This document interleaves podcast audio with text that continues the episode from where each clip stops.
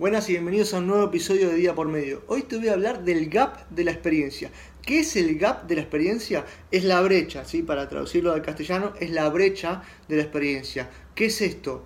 La diferencia, la distancia que hay entre lo que la empresa piensa o siente que le brinda al cliente, en la experiencia que le brinda al cliente, y lo que el cliente de verdad percibe y siente de esa experiencia. ¿sí?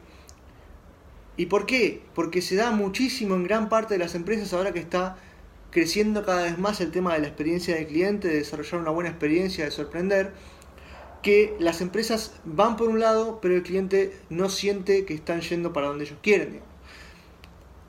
Y les traigo una estadística para ejemplificar esto. El 80% de los CEOs de las empresas piensa que da una, experiencia superior a lo que el cliente espera. Pero solamente el 8% de los clientes concuerda con esto.